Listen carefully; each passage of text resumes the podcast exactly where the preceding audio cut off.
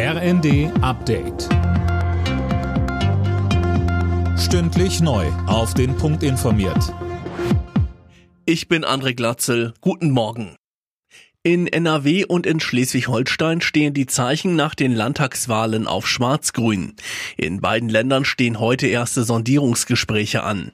Die Entscheidung für die Grünen fiel bei der Nord-CDU am Abend. Parteichef und Ministerpräsident Günther. Das heißt eben auch, dass wir weiter für Dynamik im Land sorgen, dass wir ehrgeizige Klimaschutzziele erreichen wollen und dass wir die Erfolgsgeschichte der vergangenen fünf Jahre in diesem Bündnis am besten umgesetzt bekommen können.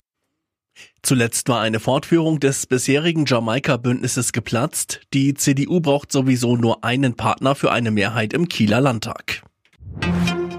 Das EU-Ölembargo gegen Russland ist laut Wirtschaftsminister Habeck zum Greifen nah.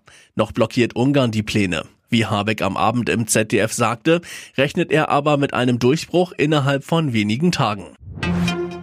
Die Abrechnung erfundener Corona-Tests kostet den Staat offenbar mehr als eine Milliarde Euro.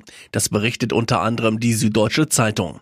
Demnach haben es Bund und Länder noch nicht geschafft, die vielen tausend privaten Teststellen konsequent zu kontrollieren. Hertha BSC bleibt in der Fußball-Bundesliga. Nach der 0 zu 1 Niederlage gegen den HSV im Hinspiel setzten sich die Berliner am Abend im Volksparkstadion mit 2 zu 0 gegen die Gastgeber aus der zweiten Liga durch und sicherten sich so den Klassenerhalt.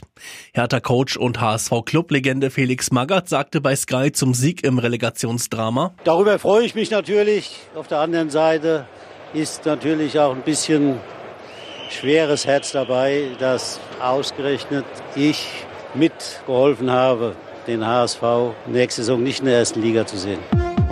Alle Nachrichten auf rnd.de